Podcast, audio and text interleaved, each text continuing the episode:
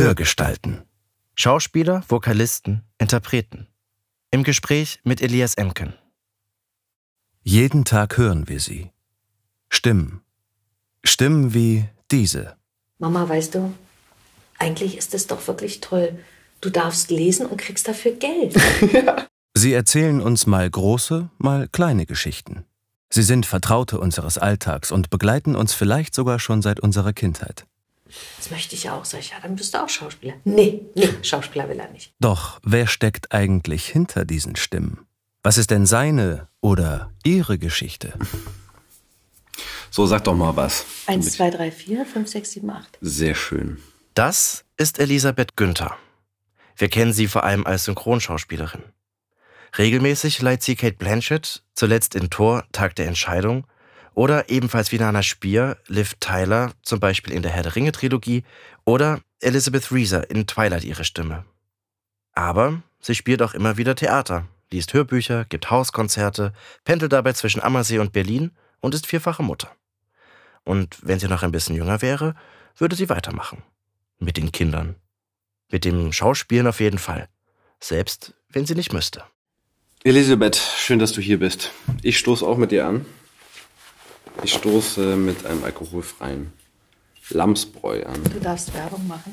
Ich wir machen das jetzt. Am Anfang haben wir es immer versucht, irgendwie zu vermeiden, wo ich dachte, warum auch? Finde ich auch. So, Prost. ist so. Stößchen. Also du bist gewappnet, dass ich jetzt ab und zu ein Bäuerchen lasse. Damit kann ich leben. Gut. Unbedingt. Ja. Du hattest dir gewünscht, na, Rotwein oder Bier. Ja.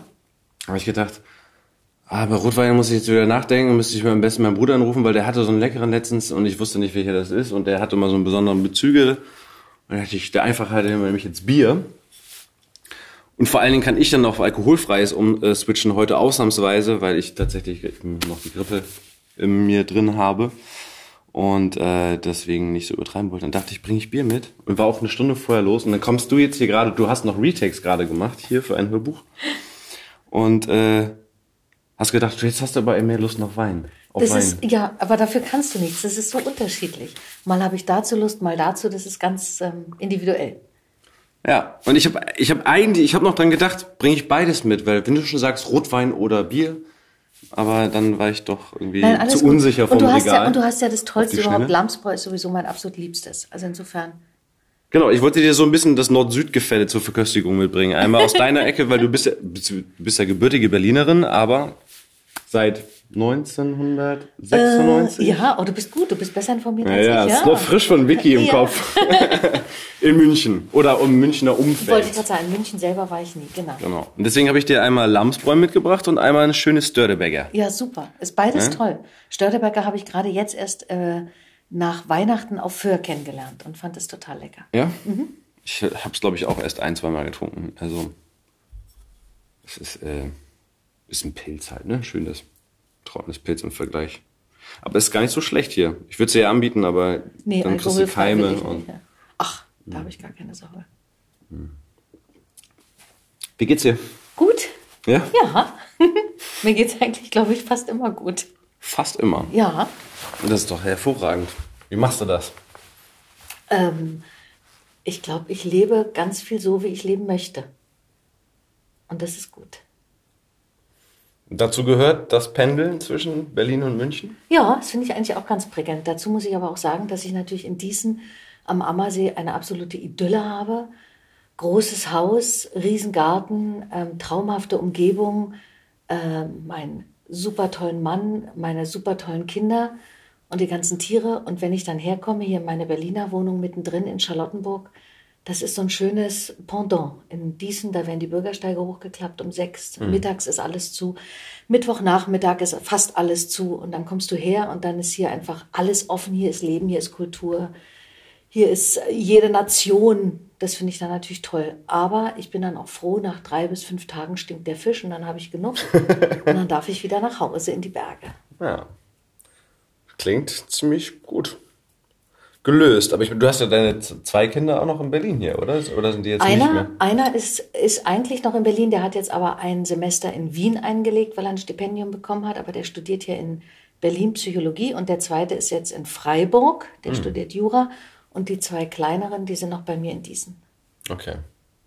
Aber sonst, das wollte ich gerade sagen, weil wenn du in Berlin bist, siehst du auch in der Regel noch deinen anderen Sohn. Sehe ich die Kinder und dann sehe ich auch meine Mama, die ja nicht jetzt immer mehr hier ist, sondern viel in Verona, weil die jetzt nach Verona gezogen ist, aber sie ist trotzdem auch noch viel in Berlin.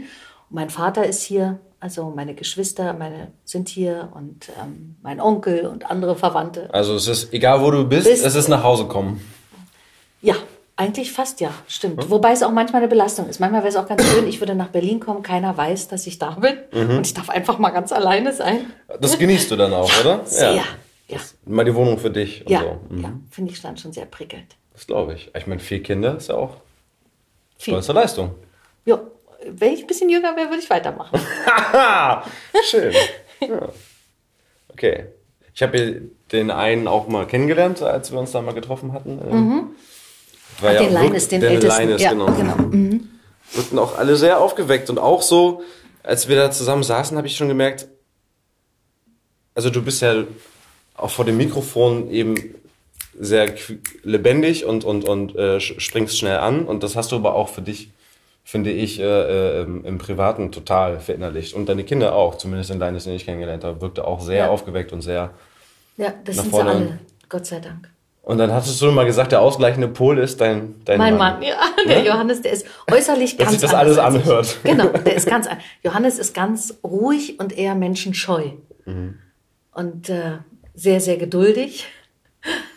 Und das ist dann ganz gut. Ich glaube, sonst hält man es nicht aus, ja. Ja, das glaube ich. Ich bin so ein, ähm, wahrscheinlich so ein ADHS-Kind. Mir hätten sie wahrscheinlich damals auch den Stempel gegeben und ich hätte Ritalin nehmen sollen, wenn ich in der jetzigen Zeit groß geworden wäre. Ähm, bin so ein, ähm, ja, so ein Power-Teil. So ein Powerteil. okay. Das heißt aber, diese Woche bist du jetzt hier und hauptsächlich natürlich für den Synchron. Genau, jetzt bin ich hier hauptsächlich für Synchron. Und das verbinde ich natürlich auch immer, wenn ich hier bin. Ich habe meinen Zahnarzt hier seit, weiß ich nicht, 30 Jahren, 40 Jahren. Und das verbinde ich dann natürlich immer. Diesmal nicht mit Familie, weil meine Mama schon in Verona ist und meine Kinder eben gerade auch nicht da. Aber ansonsten kann ich das immer super, super verbinden, ja. Da ist auch schon ganz schön was zusammengekommen. Ich habe nochmal bei der Synchronkartei so deinen Namen reingeschmissen und da standen dann auch so 560 Sprechrollen. Also seit gar nicht. 1990 hatten wir gerade nochmal vorher Ja, festgestellt. ja, Bist ja. du dabei? Ja. Also im Synchronbereich. Im Synchronbereich. Genau, ja. Hörbücher Das- mache ich noch nicht so lange. Hörbücher mache ich, glaube ich, erst seit sechs Jahren oder so. Sechs, sieben Jahren, weiß ich Hattest du mir genau. nicht sogar gesagt, dass wir das, das Totengartenbuch, was Ja. wir gemacht haben, war das, Das war eins, das erste. eins der ersten? Mein erstes überhaupt. Ja, das 2012. haben wir zwei gemacht, genau. Ja. Also, seit, dann weißt du ja, seit 2012. Ha. Sehr schön. Genau. Ja, aber seitdem sind da auch schon ein paar dazu gekommen. Ja, viel, Gott sei Dank. Mache ich total gerne, finde ich wunderbar. Und das finde ich auch wieder so ein Ausgleich zu all dem anderen. Das ist das Tolle an unserem Beruf. Du kannst auf der Bühne stehen, du kannst drehen, du kannst Hörbücher sprechen, du kannst synchronisieren. Du kannst, jetzt habe ich auch in München die letzten zwei Wochen Dokumentation gemacht, den Kommentar. Das ist auch wieder toll. Es gibt so viele verschiedene Bereiche. Hauskonzerte mache ich jetzt, das ist das ganz Neue. Das finde ich auch ganz super. Das hat mir schon mein Bruder erzählt, dass es hier in Berlin ähm, grassiert, Ja. ähm, dass Privatleute ihre Wohnzimmertüren öffnen und sich professionelle Künstler holen. Und ähm, so ist es jetzt auch am Ammersee. Da hat mich eine Akkordeonistin angesprochen und mit der habe ich spontan in Landsberg ähm, die Winterreise von Schubert gemacht. Die hat sie gespielt auf dem Akkordeon, sehr ungewöhnlich und sehr toll, finde ich. Ich habe es gelesen. Das war ein bisschen Sprung ins Wasser, weil ihr der Sprecher ausgefallen war, aber es war ganz, ganz toll. Ist auch eine super Erfahrung, weil du hast das Publikum, du hast so, so dicht die Leute und du hast ja überhaupt keine Bühnenatmosphäre, gar nichts. War auch ein bisschen nervös, aber fand es im Endeffekt sehr, sehr schön. Es sind natürlich, es ist ein ganz anderes Publikum. Klar. Das sind ja alles schon Leute, die auch sehr interessiert sind an Kultur, meist auch sehr gebildet sind. Jetzt mache ich zum Beispiel den Hemingway, lese ich, Der alte Mann und das Meer. Und sie spielt Piazzolla und andere Komponisten. Und ähm, das äh, ist so toll. Also es ist nicht nur gut bezahlt, sondern es ist auch wirklich, ähm, wir mussten jetzt nochmal ein Konzert ansetzen, weil die Leute nach Karten gefragt haben, noch Ach, und nöcher. Und die Karten sind gar nicht billig. Also, Und das ist dann alles in so einer privaten Atmosphäre und das ist echt schön. Also das ist auch wieder eine neue Variante in dem Beruf und das finde ich schon toll. Wahnsinn, ja. Ja, also mache ich sehr gerne. Finde ich alles super. Und wie kam die auf dich dann? Hat sie, hat sie dich über Das war ein Zufall. Ach, die wohnt am Ammersee. Nein, die wohnt Ja. am Ammersee zwei Straßen weiter. Okay. Und ihr fiel die, der, der Autor wohl äh, der Lektüre, den sie noch nach der Winterreise vorgestellt hatte, der fiel ihr aus und der sollte selber lesen. Und ähm, dann hatte sie von mir gehört und stand plötzlich vor der Tür an einem Donnerstagnachmittag. Elisabeth, ich weiß ja, wer du bist und könntest du. Und ich habe da ein Hauskonzert am Wochenende und dann haben wir eine Probe gemacht, noch eine Probe und dann haben wir es gewuppt und es ging super. Und die Leute waren so begeistert und daraufhin haben sie uns dann wieder engagiert. Dann kam der nächste und der nächste und jetzt geht's wieder weiter und also ganz toll. Und ich konnte auch selber mir den Stoff aussuchen. Also ich habe den Hemingway jetzt mir ausgesucht und ähm, ja, ist ganz schön, wirklich ganz, ganz schön. Und wie, wie bereitet ihr das vor? Also ich meine, ihr probt ihr das? Ja, ähm, wir proben das, aber es ist viel, erstmal viel selber. Also jeder macht für sich selbst. Ich musste natürlich den Hemingway schon ein Stück zusammenstreichen, weil ich kann die 160 Seiten nicht in anderthalb Stunden packen. Das geht nicht. Auf der anderen Seite habe ich mir mit dem Hemingway da natürlich auch ein kleines Ei gelegt, weil diese ganzen Gedankenstränge, die er hat, die zu kappen oder da Teile rauszustreichen, ist gar nicht einfach. Ich habe es dann gewagt, habe es einfach gemacht und ähm, kam auch gut an. Also es war nicht so, dass jemand merkte, Mensch, da fehlt eine ganze Passage. Es war nicht störend. Und wir sind dann natürlich, wir treffen uns dann und äh, sie stellt mir ihre äh, musikalischen Werke vor, die Stücke, die sie spielen will. Manchmal dann besprechen wir, dass sie reingeht, vielleicht während ich noch lese oder diese Sachen. Zum Schluss singen wir sogar beide noch was, zweistimmig, weil wir das schön fanden. Da hatte sie den Vorschlag gemacht. Und ähm, die Annette Riesner, mit der ich das mache, und ich, wir harmonieren ganz gut miteinander. Das funktioniert ganz prima. Das ist auch immer so eine Sache, das muss stimmen. Klar. Und dann läuft es. Und das ist ganz toll, ja. Bin ich ganz froh drüber. Finde ich schön. Und dann ist natürlich für mich auch günstig mit den Kindern und zu Hause sein, dass das ein Heimspiel ist. Dass ich da nicht groß irgendwo hin muss. Ja. Und dann kriege ich es auch noch so bezahlt, ähm, dass ich sage, hey, es lohnt sich, weil ich muss erst Geld verdienen für die Familie. Ähm, das, ja, passt gut. Schön. Wo ging es denn bei dir eigentlich genau los? Beim, oder die Entscheidung? Wie, wie kam es für dich, dass du diesen Weg eingeschlagen bist? Des Schauspiels, weil du meintest auch vom Anfang, dass du jetzt, wärst du in unserer heutigen Zeit geboren, irgendwie würde man dir vielleicht ADHS vorwerfen oder wie auch immer. Also das heißt, wo hast du dann äh, gewuselt und gesucht? Gewuselt Oder, und oder gesucht, wusstest glaube du ich. es recht schnell? Also, ähm, jetzt mache ich ein bisschen Werbung für einen Kollegen. Ich war fünf Jahre alt, da hat meine Tante mich mitgenommen ins Theater hier in Berlin. Es gab damals die Berliner Kammerspiele, ein klassisches Kindertheater. Ähm, jetzt im Gegensatz zum Grips, was ja nicht klassische Stücke bringt. Und ähm, da war ich ein völliger Fan von. Und dann sah ich Santiago Ziesmer auf der Bühne als Kalle Blomqvist. Habe mich unsterblich mit meinen fünf Jahren in Santiago verliebt und dachte, das muss ich auch machen. Ich muss zur Bühne. Das muss ich machen. Das ist einfach toll. Und das ist eigentlich geblieben. Zwischendurch war natürlich so, weil ich ja dann tanzen und singen gelernt hatte, dass ich dachte, ach, ich mache doch lieber Musical oder ach, wäre ich doch Tänzerin, habe ich auch mal so gedacht mit 12, 13, war ich dann schon dreimal die Woche zum Ballett und zum Jazz und dann habe ich auch Steppen angefangen und so. Aber dann habe ich ähm, gemerkt, nee, mit diesem Enthusiasmus, dass man über die Schmerzgrenze, über die körperliche Schmerzgrenze hinausgeht, ähm, um im Tanz erfolgreich zu sein, das habe ich nicht. Also mir muss es Spaß machen, mir soll es nicht wehtun. Und habe gedacht, nee, ich möchte doch lieber auf die Bühne mit Theater. Noch dazu, Theater kannst du ja spielen oder überhaupt, du kannst ja spielen, bis du umkippst. Also wenn du Rollen kriegst. Genau. Aber beim Tanz ist das ja ganz anders. Da kannst du Klar. tanzen, bis du 30, 35 bist, und dann kannst du Ballettschule aufmachen oder so oder choreografieren. Und das wollte ich nicht. Und dann habe ich gesagt, nee, ich will zum Theater. Echt, das hast du schon so rational quasi begriffen, ne? Naja, ich habe ja, naja, nicht mit fünf natürlich, aber Nee. ich habe dann so mit, ja, so mit 13, 14, ja, ich war sehr, sehr früh, ähm, naja, autark kann man nicht sagen, aber ich war sehr früh äh, weg von der Familie.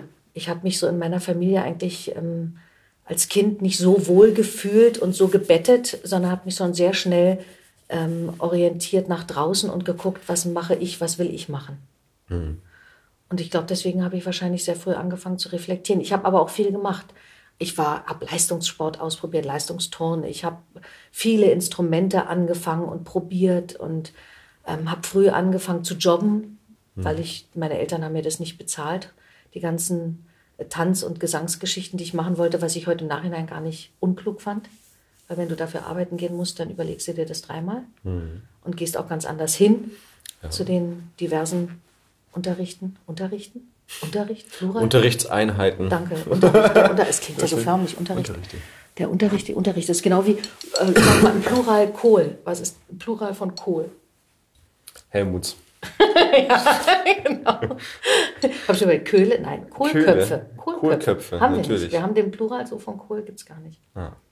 Gibt manchmal in der deutschen Sprache so witzige äh, Varianten oder wo man überlegt, Mensch, wie ist das eigentlich bei uns zum Thema Unterricht? Der Unterricht, die Unterrichtsformen, nein, mhm. die Unterrichtseinheiten, Unterrichtsstunden, Unterrichtsstunden. Ja. Vielleicht, vielleicht das.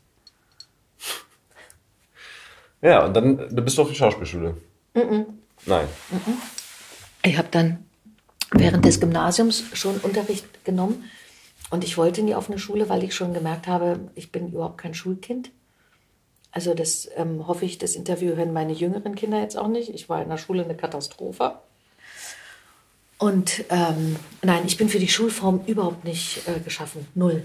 Mhm. Und ähm, das habe ich gewusst. Und ich bin auch, glaube ich, keine Schauspielerin, die, ähm, oder ich wäre keine Schauspielschülerin gewesen, die in der Gruppe ähm, gut funktioniert hätte. Und deswegen habe ich Privatunterricht genommen und habe mir den eben auch selber verdient. Ich hatte eine ganz, ganz tolle Lehrerin, Frau Professor Erika Dannhoff, die auch zu uns gesagt hat, ich weiß, ihr müsst alle jobben. Äh, wenn es deine Eltern bezahlen, bin ich dankbar. Du gibst mir auch das Geld, was deine Eltern bezahlen. Aber wenn deine Eltern dir nichts dafür bezahlen, dann gib mir das, was du verdienst, was du kannst. Und das wow. war für mich ein Geschenk. Mhm. Ich habe ihr manchmal 100 Euro im Monat, 100 äh, Mark im Monat gegeben, manchmal 200, manchmal 300, aber ich glaube, mehr habe ich nie bezahlt. Okay. Und ähm, hatte aber regelmäßig immer ein paar Stunden in der Woche. Bin nebenbei tanzen gegangen, singen gegangen. Und ähm, ja, habe dann mit 17 angefangen, genau. Und ähm, mit 19 habe ich dann, das dürfen jetzt meine Kinder auch nicht hören, die kleineren, habe ich dann mein Abitur geschmissen in der 12. Und ähm, was für mich das Mutigste in meinem Leben war, bis heute. Ja. Und sich so gegen die ganze Familie, die alle Akademiker sind, da so durchzusetzen, dass man trotzdem was wert ist, auch wenn man das Abitur nicht macht. Ja, und dann war das, das Glück ist natürlich, wenn du Privatunterricht hast, die haben ja alle Verbindungen, die Schauspiellehrer. Mhm. Und dann irgendwann sagte meine Schauspiellehrerin, du Elisabeth, da an der Zitadelle wird die Bühne neu eröffnet. Die war jetzt irgendwie 20 Jahre im Dornröschenschlaf. Die schneiden gerade die Ranken frei und da wird inszeniert ähm, Goldoni. Ähm, stell dich vor. Und dann habe ich das gemacht und habe die Rolle bekommen. Da hatte ich aber schon die Schule geschmissen. Da war ich 19. Und dann ging es eigentlich nahtlos weiter. Also es war total super. Und ich habe dann ja, schon mal mit einer Unterbrechung, aber im Großen und Ganzen habe ich dann neun Jahre so durchgespielt, an den diversen Bühnen und ein bisschen gedreht. Hm. Aber da war ich auch ein bisschen arrogant beim Drehen. Ich ähm, habe Fernsehserien abgesagt, ah. weil ich kein Fernsehen machen wollte. Okay. Weil mir das nicht so gefallen hat. Was ich natürlich karrieremäßig hätte machen sollen, dann hätte ich heute wahrscheinlich auch da einen Namen, aber auf der anderen Seite stehe ich halt dazu, stand dazu. Mir hat es nicht gefallen und was war denn dabei? Praxis, Bülowbogen? Nein. Na, das, das war ja, ja, eben eine Erfahrung, die man das? gemacht hat, wo man merkte, das ist nicht meins. Also mhm. das ist einfach, ähm, nur hatte ich da auch kleine Rollen immer nur, aber ja, Praxis Bülowbogen, ähm, es ist so, es sind so, es ist eigentlich heute, finde ich, nicht so viel anders. Ich habe vor zwei Jahren ähm, bei den Spezialisten hatte ich eine kleine Rolle, ich glaube es ZDF, ja. Und ähm, das war auch wieder so, du kommst ans Set und dann sagt dir der Regisseur, bei dem Satz setzen Sie sich da ans Fensterbrett, Frau Günther, bei mhm. dem Satz nehmen Sie Ihre Tasse in die Hand oder da gucken Sie aufs Handy. Ja. Das ist für mich irgendwie Hallo. Ja, ja. Und was, wer bin ich, wer spiele ich? Ich meine, selbst wenn genau. ich nur 20 Sätze habe oder 10, mhm. aber es ist ja wurscht. Man kriegt nur einen Auszug aus dem Drehbuch, es ist alles so wurschtig. Ja? Und dann ähm, denke ich, okay, jetzt fangen wir an Kamera läuft, Action und dann fange ich an und dann dachte ich, okay, ist jetzt die erste Probe und dann nehmen sie es schon. Und ich finde, so sieht man auch. Hauptsache die Wege stimmen und die Beleuchtung und ja, ich und weiß es gar nicht, aber ich weiß gar nicht, die Kriterien weiß ich gar nicht, aber ich finde es einfach mich leider, leider langweilt ja auch oft. Nicht immer, muss ich wirklich betont sagen, nicht immer. Es gibt auch gute Produktionen, aber oft langweilt mich das deutsche Fernsehen, wenn ich es mal sehe. Ich gucke natürlich nicht viel, aber wenn ich mal was gucken kann, langweilt es mich, ganz ehrlich. Hm. Und was guckst du sonst so? Naja, was dich begeistert? Was mich begeistert, sind die Briten. Mhm. Aber da gucke ich natürlich in erster Linie das, was ich dann auch synchronisiere, weil ich ja so nicht so viel Fernsehen gucke und dann dadurch nicht so viel mitbekomme. Aber ich darf wunderbare Sachen synchronisieren. Also jetzt zum Beispiel, darf ich ein bisschen Werbung machen? Ja, klar. Ja. The Fall kann ich euch allen nur empfehlen. The Fall, sehr geil. Äh, ein, ein Mehrteiler von BBC mit der Gillian Anderson, die ich da spreche. Und das ist einfach, finde ich, wirklich Kunst. Das ist ganz, ganz große Kunst. Okay. Die spielen einfach fantastisch. Die Kamera, gefühlte Minuten auf den Gesichtern, wo du siehst, was in dem anderen abgeht, was da zwischenmenschlich läuft das ist so toll, die Musik passt, die Beleuchtung passt, es sind alle, auch die kleinsten Darsteller, sie sind alle 100 Prozent da, keiner steht irgendwie ohne Spannung im Körper rum oder so, es ist ganz toll, auch das Drehbuch super. Also englische Produktion finde ich sehr toll. Dann gefallen mir sehr gut die dänischen, Stimmt. Wie du ja weißt. Genau, da habe ich dich in der Taunus besucht bei der Dikte. Genau. Das bei der, nee, der, genau, dänische Dikte, Serie. Ja, genau. Ich habe erst genau. nämlich gedacht, Schwedisch? Nee. Nee, dänisch, ja. Ja. Ja, die Schweden finde ich auch ganz gut, aber ich finde, die sind schon fast so ein bisschen jetzt, ähm, werden schon so ein bisschen Mainstream. Ist schon fast, fast nichts mehr Besonderes. Okay. Ja, das, also als ich dich da besucht hatte, wollte ich eh nochmal drauf zu sprechen kommen, weil ähm, es hat mich also so auch im Positiven auch überrascht, wie und auch ergriffen, dass du, du musstest, ich hatte das Gefühl, gar nichts machen, sondern du warst so emotional so ergriffen von deiner mhm. Schauspielerin, die da ähm, weinend vor der Kamera quasi zu sehen war. Und, und ich habe ja gesehen, dass, dass du auch wirklich angefangen hast zu weinen. Und das war jetzt in dem Fall nicht großartig mehr gespielt, sondern es kam halt so aus dir raus. Wo ich dann dachte, auch, wow, ist das, ist das, also passiert dir das häufig? Hast du diese große Empathie, dass das, oder muss das, sind das besondere Momente, in, in denen du das ähm, in denen dich das so berührt? War das ein, also habe ich dich da an einem besonderen Moment erwischt oder passiert das doch regelmäßig? Also ich glaube, alles, was, ähm, ha, wie beschreibe ich das? Also grundsätzlich bin ich jemand, der sich ähm, ganz gut reinplumpsen lassen kann in die Emotion eines anderen. Hm. Ich sage bewusst plumpsen, weil ähm, das ist kein vorsichtiger Weg, wo man sich ranschleicht, sondern das ist vielleicht, vielleicht ist es auch durch Synchronisieren so gekommen, dass man das unbewusst gelernt hat. Du bist da und du musst jetzt da diese Figur, du hast ja vorher nicht äh, das Buch, du hast vorher nicht den Film, im Schnitt zumindest nicht, also normalerweise nicht. Und du musst dich ja reinfallen lassen. Und dieses Reinfallen, dieses Reinplumpsen, das gelingt mir ähm, sehr gut und natürlich besonders gut, muss ich dazu sagen, wenn du gute Schauspieler hast. Mich hat mal jemand gefragt, ach, die Kate Blanchett zu synchronisieren, das muss doch sehr schwer sein. Finde ich gar nicht. Die ist so gut und ich kann die so nachfühlen in ihrer Spielweise, wie sie, wie sie durch das Spiel geht, egal welche Rolle sie spielt. Das finde ich dann nicht schwer. Und dann kann ich mich da ähm, wunderbar reinfallen lassen. Ähm, eine große Empathie, glaube ich, habe ich grundsätzlich. Ich fange furchtbar schnell an zu heulen mit einem anderen, wenn der heult. Also wenn du jetzt vor mir heulst, kriege ich auch Pipi in die Augen. Also das geht ganz schnell. Genauso wie ich auch mitlachen kann oder sowas. Also so eine Empathiefähigkeit, die habe ich. Das ist vielleicht auch einfach ein Stück des Talent, was ich dann mitbringe, warum es auch ähm, gut läuft oder warum man dann engagiert wird, weil man das eben gut kann. Schwer finde ich, wenn der Schauspieler nicht gut ist und du musst es besser machen. Oder wenn du mit der Regie oder deinem Team nicht irgendwie d'accord gehst. Mhm. Das finde ich schwer. Also dann trotzdem aufbleiben, innen ja. drin, auch nicht zumachen und trotzdem gucken, dass du gut bist in, in, in, in der Arbeit, die du machen sollst. Hm. Das finde ich immer schwer, wenn das Umfeld nicht stimmt. Auf jeden Fall. Ist ja ein sehr sensibles Gefüge da. Ja. ja. Und es reichen zwei Sätze eines Regisseurs oder zwei Worte und du machst in zu.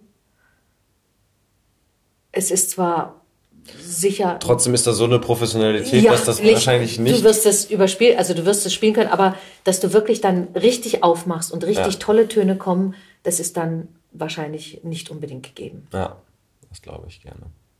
Was Gott sei Dank bisher nicht äh, oft der Fall war, muss ich sagen. Gott sei Dank. Nein, ich glaube, das Plus ist, ich mag Menschen. Punkt. Es gibt auch welche, vor denen ich mich grusel, aber im Großen und Ganzen mag ich sie. Okay, das heißt, du guckst selber privat, wenn du mal Zeit hast und Ja. nicht was mit den Kindern oder mit deinem Mann machst, wenn Ja. du nicht arbeiten musst, Ja. guckst du gerne englische äh, Filme oder Serien und aber guckst du die dann auch synchronisiert, also sprich mit hörst du dich dann selber auch mal oder ist das schaltest du um auf Englisch? Nee, auf Englisch umschalten tue ich eigentlich nicht, glaube ich. Also es gibt so ein paar Sachen, da möchte ich das Englisch dann mal hören. Ich habe zum Beispiel ähm, True Detective gesehen, was ich ja sehr, sehr geil finde, auch wirklich extrem geil. Ähm, also den erst, die erste Staffel, glaube ich. Ich habe nur von der zweiten gehört, die habe ich nicht gesehen. Ähm, da habe ich jetzt gedacht, das möchte ich mal auf Englisch noch angucken, mir angucken. Aber ähm, auch wenn ich einigermaßen Englisch spreche, ähm, es geht so viel verloren, weil mein Englisch nicht so perfekt ist, Ja. von so Feinheiten, ähm, ähm, die ich da nicht mitbekomme. Klar muss das eine gute Synchro sein, das ist mir auch klar, aber meine Kinder gucken Englisch, nee, ich gucke doch in erster Linie Deutsch. Und wenn ich mich höre, habe ich es nicht so gerne, ganz ehrlich. Also die Filme gucke ich mir eigentlich nicht an. Ja? Ja, ich selber Okay. mag mich nicht so hören. Ich finde es toll, dass es andere wollen, aber ich Und nie mal auch so zur Kontrolle mal ge- reingehört oder wenn du doch. so sagst, du hast, das war ein toller Film oder das fühlte sich Ja, gut an im, ja. im Atelier. Also ich habe so, das würde mich mal interessieren, wie das am Ende dann ja, ich habe klingt. mir den Almodovar angeguckt. Ähm, Welchen? Julieta. Ah. Da habe ich die ältere Julieta gesprochen. Also Mhm. es gibt zwei, eine junge, eine ältere. Und ähm, das fand ich, bis auf so Kleinigkeiten, die man natürlich selber hört, fand ich das okay. Da Mhm. ich, fand ich mich jetzt nicht schlimm. Aber sonst mag ich mich nicht so besonders. Hm. Original ist immer das Beste. In dem Fall auf Spanisch dann. Ja, ja das sowieso. Dabei bei Almodovar ist einfach, ähm, der ist so sinnlich, finde ich, in seinen Filmen. Und die spanische Sprache ist so sinnlich. Da hast du schon mal von der Sprache her ganz schlechte Karten. Das ist ganz schwierig, finde ich, das im Deutschen zu übertragen. Da ist so viel, ach, da schwirrt so viel in der Luft zwischen den Zeilen in ihren Lippenbewegungen. Das haben wir so gar nicht. Das finde ich ganz schwer. Also deswegen original. Original. auch wenn es mit der Sprache dann nicht so einfach ist. Ja. Okay. Hm. Aber es tut sich eigentlich auf dem deutschen Markt schon was, finde ich. Kommen schon gute Sachen auch. Ja, die guckst du, die gucke ich wahrscheinlich gar nicht. Meine Jungs haben mir erzählt, Dark. Habe ich auch noch nicht Auch gesehen. noch nicht, ne? Aber ich ich, auch- gucke jetzt so ja. vorsichtig, weil ich nicht mehr Ja. genau weiß, heißt es so? Ja, ne? Die heißt erste so. deutsche Netflix-Produktion. Die Ja. soll sehr, sehr gut sein. Mhm, hört man immer wieder, ja. Und aber ansonsten, ich, ähm, doch ich habe einen Film gesehen, den fand ich so sensationell gut. Den Regisseur dachte ich, habe ich mir den Namen gemerkt, habe ich jetzt doch nicht. Doch ich glaube Kümmel, wie das Gewürz heißt der. Das, der. Film heißt Zuckersand. Ich weiß nicht, ob du den gesehen hast. Der war sensationell gut, fand ich. Das war ganz sowas, wo ich denke, oh, da würde ich auch gerne mitspielen. Aber mal gucken, vielleicht kommt Aber, der. also ich würde gerade sagen, du bist äh, immer noch offen fürs Drehen auch, oder? ja, ja, aber ich mache halt nichts, weißt du? Ich kümmere mich um gar nichts, weil ich das zeitlich wirklich richtig nicht schaffe. Also ich bin eh schon so viel unterwegs und ich bin so gerne Mama, das kollidiert dann sehr. Und ich möchte abends nicht auch noch weg sein oder deswegen Theater immer nur begrenzt. Und ähm, Da wundere ich mich eh, wie du das machst. Also Theater jetzt in München regelmäßig eigentlich Nee, auch, ich habe in Landshut gespielt, an den Kammerspielen, ja. genau. Und dann ähm, ähm, so verteilt in Deutschland im, mit den gefährlichen Liebschaften waren wir ein bisschen auf Tour und haben mal in ähm, Lüdenscheid, ich weiß gar nicht mehr, wo wir überall da gespielt haben. Ich glaube, Lüdenscheid stimmt jetzt nicht, aber irgendwas war es im Ruhrpott. Und Minden und Landsberg am Lech und da haben wir gespielt. Dann habe ich in München ein bisschen gespielt, ähm, mit der Susanne von Medway zusammen, so ein Berliner Stück. Und das haben wir dann auch noch ein halbes Jahr in den Kammerspielen in Landshut gespielt. Jetzt spiele ich seit einem Jahr gerade nicht, was mir aber auch ganz gut tut, weil das ist ein krasser Kraftaufwand neben den Kindern und auch noch synchronisieren, weil das Problem ist, dass einfach Theater relativ schlecht bezahlt ist. Davon kann ich keine sechsköpfige Familie ernähren. Und das heißt, ich muss immer synchronisieren nebenbei oder Dokus machen oder Hörbücher. Und das äh, Gute ist beim Synchronen, du musst dich nicht groß vorbereiten, du gehst hin und lässt dich eben reinplumpsen, wieder das berühmte. Mhm. Ähm, Hörbuch ist schon ein bisschen anspruchsvoller, da muss ich dann schon ein bisschen zu Hause arbeiten und das vorbereiten. Das hält sich aber noch in Grenzen, das schaffe ich auch noch. Theater ist natürlich so, dass ich dann auch zu Hause dauernd mit dem Text und mit der Rolle in Gedanken rumlaufe und ja. dann einfach nicht ganz bei den Kindern bin und die merken das sofort und dann ist irgendwie Quengeln und Stress und ähm, das ist sehr anstrengend. Und da bin ich jetzt ganz froh, dass ich jetzt gerade mal nicht spiele, sondern nur äh, spreche und mal gucken, wie es weitergeht. Also es kommt ja immer irgendwas. Schon, oder? Ja, ich bin da auch relativ unängstlich. Ja. Naja, und ich weiß nicht, was würdest du denn tun, wenn du von heute auf morgen für kein Einkommen sorgen müsstest? Würdest du wahrscheinlich trotzdem weitermachen, oder? Oder würdest du. Hm, das ist eine gute Frage, habe ich ja? auch schon mal gedacht. Weil manchmal stöhne ich, oh, ich muss dauernd verdienen. Und auf der anderen Seite denke ich, ja, vielleicht würde ich das aber auch sowieso machen. Ähm, hm. Ist ja auch immer eine Frage, wenn du was absagst, ist es ja auch karrieremäßig oder überhaupt als Freiberufler ähm, ähm, manchmal auch taktisch ungeschickt etwas abzusagen, wenn du jetzt, weiß ich, wenn ein Aufnahmeleiter sich seit einem Jahr oder anderthalb Jahren bei dir nicht gemeldet hat, weil er gerade, du warst nicht auf dem Schirm oder wie auch immer, mhm. und dann bietet er dir eine schöne Rolle an und die sagst du ab, dann ist das natürlich taktisch relativ ungeschickt, weil jetzt hast du den schon so lange nicht gesehen oder ein Regisseur, der mit dir arbeiten will oder so. Ähm, insofern, ich weiß nicht, na, ich denke, ich würde schon ein bisschen kürzer treten. Ein bisschen was weniger würde ich sicher machen. Das glaube ich schon. Mehr Zeit mit der Familie. Oder ja. noch ja. was ganz anderes? Ja, nee, ich würde, ich bin schon auch echt gerne zu Hause. Ich fahre dann auch gerne die Kinder irgendwie rum oder kümmere mich um schulische Sachen und so eine, ähm, alles so was anfällt. Ich würde wahrscheinlich ähm, meinen Sohn schneller in Wien besuchen, der jetzt dann in Wien studiert.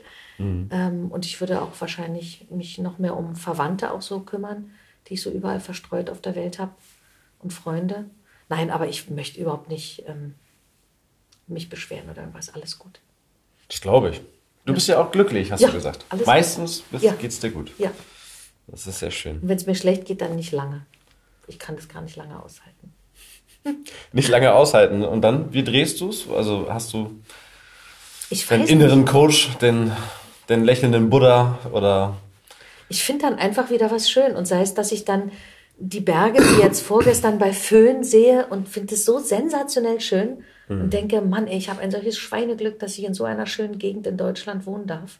Mhm. Und dass ich nicht irgendwo auf der Flucht bin oder irgendwie kranke Kinder habe oder einen Mann, der äh, mich nicht mehr richtig lieb hat oder den du nicht mehr richtig lieb hast oder sowas. Das ist alles, ich habe, finde ich, toll, toll, toll, ein ganz viel Glück. Und deswegen geht es mir nie lange schlecht. Das ist dann höchstens mal so eine Verzagtheit, die man mhm. mal so hat. Jetzt haben wir auch, glaube ich, wahrscheinlich den größten Teil des Winters hinter uns. Ja. ja. Kann aber auch noch kalt werden. Wir hatten auch schon mal im April noch Schnee in Bayern. Also ist nicht. Das stimmt. Aber das finde ich jetzt auch nicht schlimm. Nee, ich habe es ja tatsächlich eher genossen. Jetzt ist ja schon wieder so wischiwaschi-Regen. Aber das ist hier in Berlin. Ja, aber jetzt hatten wir ja durchaus auch ein paar, zwei gefühlte Wochen zumindest ja. mal so mit minus 10 und blauem Himmel. Ja. Ja, stimmt. Ähm, das stimmt. ist viel wert. Ja. Also. Ja, hier in der Stadt ist es nochmal ganz anders. Auf dem Land hast du schlechtes Wetter eigentlich nie wirklich. muss ich ja. wirklich sagen. Du hast immer eine Bewegung am Himmel. Das ist immer toll. Du siehst immer die Natur. Und selbst wenn die Berge auch mal von schweren Wolken verhangen sind, das ist auch ein tolles Spiel, mhm. das zu beobachten. Also das ist nie hier in Berlin, ist natürlich drückend. Das ist klar. Du guckst aus dem Fenster und siehst Häuser. Also. Nicht nur, aber kahle Bäume zumindest. Ja. Immer noch. Ja, du hast halt nicht so das Land. Das ja. ist halt bei uns echt schön, dass wir wirklich ähm, das Land sehen. Also Berge, Hügel, Wälder. Weißt ja, du? ich war vor zwei Wochen, haha, da kannst du Wo? lachen, auf dem Brocken. Ach, da war ich noch nie. auf, wir sind nur auf 700 Meter, glaube ich, gekommen. Mhm. Aber das äh, war sehr schön, dass es tatsächlich auch an dem Wochenende sonnig war. Oh, also, cool, ja. Es kam äh, meiner Laune sehr entgegen. Und wir waren ein bisschen rodeln. Ah, schön. Ja. Ich war wieder Skifahren die letzten Wochen mit den Kindern. Ja, das ist auch toll, weißt du. Dann packe ich so ein und dann bist du 40 Minuten später in Oberammergau mhm. Und auf dem Skilift. Ist schon auch toll, ja. Genieße ich auch. Das glaube ich. Wann hast du damit angefangen? Also als Berliner so Skifahren? Mit den Kindern Ja? in Bayern. Ich habe mal Okay. irgendwann als Kind, weil ich habe ja äh, Tiroler und Österreicher Vorfahren, österreichische, tirolerische Vorfahren. Und da habe ich als Kind irgendwie, glaube ich, im Raum Linz, musste ich mal irgendeine Skischule machen, aber dann konnt, weil, wusste ich nichts mehr davon. In der Schule habe ich auch keine Skiklassenfahrt gemacht. Und jetzt dann habe ich mit Leines und Bela, als die klein waren, habe ich mit angefangen. Aber ich bin absolut da. Ach, bin Heuler, ich bin auf dem Idiotenhügel. Also ich äh, fahre nicht jetzt irgendwie ähm, Großski oder so. Aber mir macht's Spaß, ich find's toll und ich übe vor mich hin. Und dadurch, dass ich dann irgendwie immer wieder schwanger war oder gestillt habe oder dann passte die Skihose wieder nicht oder dann musste ich mit den Jüngeren rodeln, während die Großen Skifahren, habe ich das natürlich auch nie so äh, wirklich ähm, ähm, durchgehend praktizieren können, dass ich heute irgendwie richtig gut fahren kann. Aber das, was ich kann, ich, ich habe da einfach keinen Anspruch. Ich muss da, hab da keinen Ehrgeiz, oh Gott, ich muss das können, sondern mir geht's darum, dass die Kinder das lernen, die haben Spaß und ähm, ich muss draußen- Ja, ja, und ich muss ja immer mit dem Jüngeren irgendwie auf seinem Level mitmachen. Und ähm, nee, es ist einfach, es macht einfach Spaß. Ich finde es einfach herrlich, wirklich. Also vielleicht mache ich mal einen Kurs, habe ich mir schon gedacht, wenn der Jüngste jetzt mal größer ist und dann für sich fährt und mich nicht mehr braucht. Und dann dachte ich, nehme ich mir mal einen Lehrer. Der bringt mir das mal so richtig bei. Yeah. So richtig schick so. Ja, das ist natürlich sehr schön, wenn man da unten ist. Ja, was steht denn noch so an? An Termin, im Synchron? Hast du irgendwas Besonderes? Oder eine Anfrage jetzt- für ein Buch? Was? Ja, ich darf ja, ich darf jetzt wieder nicht sagen. Ich darf Ah, ja, hast du unterschrieben? Ich darf, ja, ich darf ja wieder nicht reden. Auf jeden Fall habe ich äh, die nächsten drei Filme kommen jetzt bis zum Sommer mit Kate Blanchett. Aber da darf ich noch nicht. Mhm. Drei viel- Stück gleich. Gleich drei Stück, ja. Wow. Aber da darf ich jetzt noch nicht drüber reden. Ähm, was steht Das werden ja wohl an? Kinofilme dann sein, gehe ich mal Ja, von aus. ja alles Kinofilme. Dann ähm, habe ich jetzt gerade wieder mit Liv Tyler eine Serie abgedreht. Da kommt dann die nächste im September. Die dreht also anscheinend jetzt auch wieder mehr. Okay. Das kann ich sagen, die heißt Gunpowder, äh, läuft auf RTL dann, ähm, mit dem Hauptdarsteller von Game of Thrones. Wer ist der Oh Hauptdarsteller? ja, das wusste ich, genau, jetzt habe ich Tyrion, schon wieder, nein, ja, ja. ach, äh, das ist ja schrecklich. Da ich das ja nicht gesehen habe, nur ein bisschen synchronisiert, äh, weiß ich das wieder nicht, ähm, ist egal. Du hast Da- damit synchronisiert? Ja, Was hast du, wen hast du denn da die gesprochen? Lady Stark. Nein. Doch, Echt? ja. Okay, das heißt, du bist bei dieser Red Wedding Session bist du schon gestorben in der dritten Ja, Staffel. ich glaube ja. Mhm. ja. Ich bin ziemlich eklig gemeuchelt. Ziemlich fies. Krass, ja, ich habe, äh, das ist eine der wenigen Serien, die ich geguckt habe, aber auf Englisch muss ich gestehen. Ja, Das finde ich völlig in Ordnung. Ich habe damit ja gar kein Problem. Sehr gut gemacht. Ja. Ähm, ja, brauchen wir nicht drüber reden. Das Nee, auf jeden Welt. Fall. Ähm, da spielt sie, finde ich, ähm, sehr, sehr intensiv. Und ich habe das Gefühl, der tut das Mama-Dasein sehr, sehr gut. Die hat ja, glaube ich, inzwischen zwei Kinder bekommen, die Liv Tyler. Mhm. Sieht man ihr auch an. Sie ist älter geworden. Sie ist ein bisschen ähm, reifer, mehr Frau. Vorher war es mehr Mädchen fast. Jetzt ist es ein bisschen mehr Frau. Mm, Und ähm, nee, war schön. Sie ist wirklich, finde ich, sehr intensiv. Hat mich sehr gefreut. Und was steht sonst an? Ein Hörbuch, da weiß ich jetzt gerade den Titel nicht auswendig. Im Mai mache ich das. Und was noch? Ähm, wir wollen unser Haus renovieren. Das ist sehr geil. ja, sowas, ähm, ja, sehr schön. Äh, Hauskonzerte, genau, Hauskonzerte. Hauskonzerte am Ammersee. Ja, und dann das andere ist ja mal, es geht ja so knall auf Fall. Das kommt ja irgendwie, der Termin kommt rein und eigentlich soll es gestern synchronisiert sein. Ach ja, doch, eine Doku kommt noch vom BBC über irgendwie Tiger, Leoparden, keine Ahnung, irgend so. Freue ich mich auch, nächsten Monat. Und mit meiner Tochter habe ich jetzt das erste Mal eine Doku gehabt zusammen. Das fand ich auch toll, war sie ganz stolz. Wow. Da waren, waren diverse Kinder drin, die auch was erzählen mussten. Und Da war sie ganz stolz, ja. Hat sie auch gut gemacht, fand ich ganz gut. Ja, So schnuppert sie mal rein. schnuppert sie rein, genau. Ja, das will sie aber nicht machen. Die wollen alle keine Schauspieler werden. Alle. Mein Jüngster hat gesagt, das fand ich ganz toll. Da hat er gesagt neulich, Mama, weißt du, eigentlich ist das doch wirklich toll. Du darfst lesen und kriegst dafür Geld. Und dann habe ich gesagt, ja, ich finde das auch toll. Das möchte ich ja auch. Sag ich, ja, dann bist du auch Schauspieler. Nee, nee, Schauspieler will er nicht. Und dann habe ich gesagt, naja, pff, wie macht man es dann? Also eigentlich sind wir schon alle Schauspieler. Man muss schon ein bisschen was da. Und dann haben wir überlegt, hin und her, er möchte lesen und er möchte dafür Geld kriegen. Da habe ich gesagt, weißt du, vielleicht ist ja der Beruf des Lektors auch wieder interessant. Was ist denn das, Mama? Habe ich ihm gesagt, ja, dann studierst du die Texte, dann kriegst du vielleicht Manuskripte von Autoren, die noch keine Autoren wirklich sind. Und du musst gucken, was ist gut, was ist nicht gut, was passt zusammen, wo ist das Deutsch richtig, wo ist das Deutsch vielleicht nicht so ganz richtig. Und habe ihm das versucht zu erklären und dann war er so begeistert, dass er sagte, Mama, das werde ich. läuft er durchs Haus und sagt, Okay. ich werde Lektor. Lektor. Ja. Neun ist er jetzt oder so, ne? Ja, der wird jetzt neun nächsten Monat. Ja, okay. genau. Ja, krass. Nee, meine Tochter möchte Forscherin werden, schon immer. Die möchte mal sehen, was sie macht. Auf welchem Gebiet? Paläontologie, sagt Okay. sie. Das ist ihr Steckenpferd, sagt sie.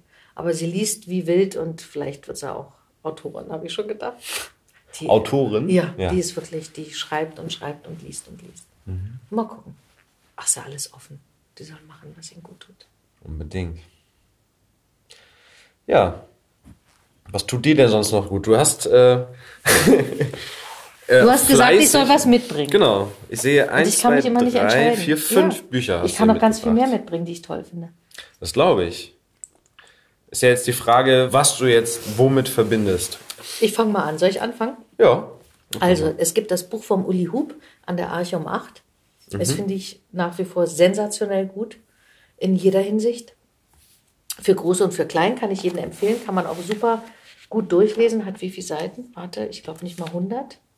Es ist Philosophie, es ist Religion, es ist ähm, Komödie, es ist ganz, ganz viel. Es ist ein ganz, ganz schönes Buch. Dann habe ich mitgebracht, was ich natürlich meinen Kindern immer gerne vorgelesen habe. Ich bin ja so ein Janosch-Freak. Und irgendwie gibt es Janosch nie als Hörbuch. Und ich habe schon gedacht, ich möchte. Wirklich das, nicht? Ja, also nicht, nicht jetzt von heute. Vielleicht ist das mal von, von weiß ich nicht, von vor zehn Jahren oder so. Oder ich krieg's nicht mit. Okay. Aber mir fehlt's. Und wenn ich mh, mal was höre, dann gefällt es mir nicht so, wie es gelesen ist. Ha, Oh, sehr schön. gemein. Ja, ist doch in Ordnung. Okay. Und dann habe ich mitgebracht natürlich den Hemingway, Der alte Mann und das Meer, was ich gerade lese, weil es wirklich ähm, sehr toll ist, das vorzulesen. Hätte ich gar nicht gedacht. Man kann wirklich ganz toll reingehen in den Charakter. Und dann habe ich noch mitgebracht mein absolutes Herzblut, seit ich es gelesen habe mit, ich glaube, Anfang, Mitte 20, von Luise Rinser, Ich bin Tobias. Luise Rinser müsste wahrscheinlich neu verlegt werden. Im Moment ist sie aber nicht in oder keine Ahnung. Ich weiß immer die Kriterien nicht. Ich kapiere das alles ja auch nicht. Ähm, und ich habe schon mal angefragt bei Hörbuchverlagen, aber die sagen dann, klar, ich müsste Eva Mattes heißen oder weiß ich nicht, ähm, damit es verkauft werden würde. Also wenn jetzt Elisabeth Günther Luise Rinser liest, kauft wahrscheinlich kein Mensch das. Oh, vielleicht kriegst du ja trotzdem einen Preis dafür. Ja, bitte. Na dann, ich weiß nicht, am meisten steckst du denn ja wahrscheinlich im Hemingway gerade drin, oder? Im Hemingway stecke ich gerade drin, genau. Aber ich stecke auch im. Ach, ich lese auch die Kinder. Ist alles ist mir völlig egal. Ist wirklich. Und es gibt so viel, so viel gute Literatur, die ich gerne lesen würde. Es gibt so viel Gutes, also kein Thema. Ich lese gerne ganz, ganz viel. Ich werde auch jetzt am, am 23. April ist wohl der, das, der Tag des Buches. Und da hat mich schon die Schule angerufen, in Diesen am Ammersee, wo ich da wohne, ob ich da lesen würde für die ganzen 500 Kinder. Und das werde ich machen. Okay. Da bin ich auch mal sehr gespannt, was sie mir anbieten. Na, lass uns doch den Hemingway einfach erstmal nehmen, oder? Soll ich da ein bisschen was lesen? Ja. Was soll ich da lesen? Ähm, Ich fange einfach an. Soll ich so anfangen, wie ich anfange bei der, bei der, beim, beim Konzert? zum Beispiel. Ein kleiner Vorgeschmack. Okay. Hast du noch Bier? Ähm, ja, hab noch. Ich bin nicht so ein Schnelltrinker. Gut. Okay. Er war ein alter Mann und fischte allein in einem Boot im Golfstrom, und seit 84 Tagen hatte er keinen Fisch gefangen. Die ersten 40 Tage hatte ihn ein Junge begleitet. Aber nach 40 Tagen ohne einen einzigen Fisch hatten die Eltern des Jungen gesagt, der alte Mann sei jetzt endgültig und eindeutig Salau, was die schlimmste Form von glücklos ist. Und der Junge war auf ihr Geheiß mit einem anderen Boot gefahren, das in der ersten Woche drei gute Fische fing. Es machte den Jungen traurig, wenn er sah, wie der alte Mann täglich mit seinem leeren Boot hereinkam, und er ging immer hin und half ihm, die aufgeschossenen Leinen oder den Handhaken, die Harpune und das um den Mast gewickelte Segel an Land zu tragen. Das Segel war mit Mehlsäcken geflickt, und eingerollt sah es aus wie die Flagge einer unabänderlichen Niederlage. Der alte Mann war dünn und hager und hatte tiefe Furchen im Nacken. Die braunen Flecken auf seinen Wangen waren gutartiger Hautkrebs, den die vom Tropenmeer reflektierte Sonne macht. Die Flecken bedeckten beide Seiten seines Gesichts, und an seinen Händen hatte das Hantieren mit schweren Fischen an der Leine tiefe Spuren hinterlassen. Aber keine dieser Narben war frisch. Sie waren so alt wie Erosionen in einer fischlosen Wüste. Alles an ihm war alt. Nur die Augen nicht. Und die hatten dieselbe Farbe wie das Meer und waren heiter und unbesiegt. Santiago, sagte der Junge zu ihm, als sie das Boot aufs Ufer gezogen hatten und den Strand hochgingen. Ich könnte wieder mit dir fahren. Wir haben ein wenig Geld eingenommen. Der alte Mann hatte dem Jungen das Fischen beigebracht, und der Junge mochte ihn sehr. Nein, sagte der alte Mann. Euer Boot bringt Glück. Bleibt dabei.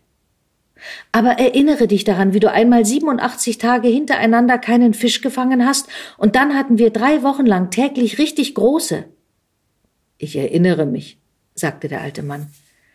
Ich weiß, du hast mich nicht verlassen, weil du gezweifelt hättest.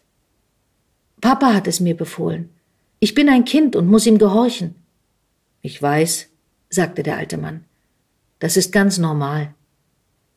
Er hat nicht viel Vertrauen. Nein, sagte der alte Mann, aber wir, wir haben Vertrauen. Ja, sagte der Junge. Darf ich dir in der Bar ein Bier ausgeben? Danach bringen wir die Sachen nach Hause. Warum nicht? sagte der alte Mann unter uns Fischern. Sie saßen draußen vor der Bar, und viele Fischer machten sich über den alten Mann lustig, aber der zürnte ihnen nicht. Andere ältere Fischer sahen ihn an und waren traurig, aber das zeigten sie nicht, sondern sprachen taktvoll über die Strömung und die Tiefen, in denen sie ihre Leinen hatten treiben lassen, und das beständig gute Wetter und das, was sie gesehen hatten. Die erfolgreichen Fischer dieses Tages waren bereits zurück, hatten ihre Marlins ausgenommen und in voller Länge auf je zwei Planken, zwei Männer schwankend an den Enden jeder Planke, zum Fischhaus getragen, wo sie auf den Eiswagen warteten, der sie zum Markt nach Havanna bringen würde. Santiago, sagte der Junge, darf ich gehen und dir für morgen Sardinen holen? Nein, geh Baseball spielen. Ich kann auch rudern und Rogelio wird das Netz auswerfen. Ich möchte aber gehen. Wenn ich nicht mit dir fischen darf, möchte ich auf andere Weise behilflich sein. Du hast mir ein Bier ausgegeben, sagte der alte Mann. Du bist schon ein Mann. Ich weiß aber, wo ich vier Köder herbekommen kann. Ich hab noch meine Sardinen von gestern übrig. Die habe ich in Salz gelegt. Lass mich vier frische holen. Einen, sagte der alte Mann. Er hatte Hoffnung und Zuversicht nie verloren. Jetzt aber frischten sie auf wie eine Brise. Zwei, sagte der Junge. Zwei, stimmte der alte Mann zu. Du hast sie nicht gestohlen? Das würde ich tun, sagte der Junge. Aber diese habe ich gekauft. Ich danke dir, sagte der alte Mann. Er war zu einfach, um sich zu fragen, wann er Bescheidenheit gelernt hatte, aber er wusste, er hatte sie gelernt, und er wusste dass daran nichts Schimpfliches war und dass es keinen Verlust an wahrem Stolz bedeutete. Bei dieser Strömung wird morgen ein guter Tag, sagte er. Wohin wirst du fahren? fragte der Junge. Weit hinaus, um umzukehren, wenn der Wind dreht. Ich möchte draußen sein, bevor es hell wird. Du solltest jetzt zu Bett gehen, damit du am Morgen frisch bist. Dann gute Nacht. Morgen früh weck ich dich. Der Junge ging. Sie hatten ohne Licht auf dem Tisch gesessen, und der alte Mann zog die Hose aus und ging im Dunkeln zu Bett. Er rollte die Hose zu einem Kopfkissen zusammen und stopfte die Zeitung hinein. Er wickelte sich in die Decke und legte sich auf die anderen alten Zeitungen, die über die Bettfedern gebreitet waren.